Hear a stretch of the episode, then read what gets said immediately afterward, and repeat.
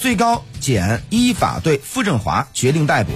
俄罗斯总统普京二十一号下令俄军取消攻打马里乌波尔市亚速钢铁厂的计划并要求俄军继续封锁亚速钢铁厂。乌克兰总统办公室顾问阿列斯托维奇二十号表示俄军当天在哈尔科夫州卢甘斯克和顿涅茨克等多地发起猛攻。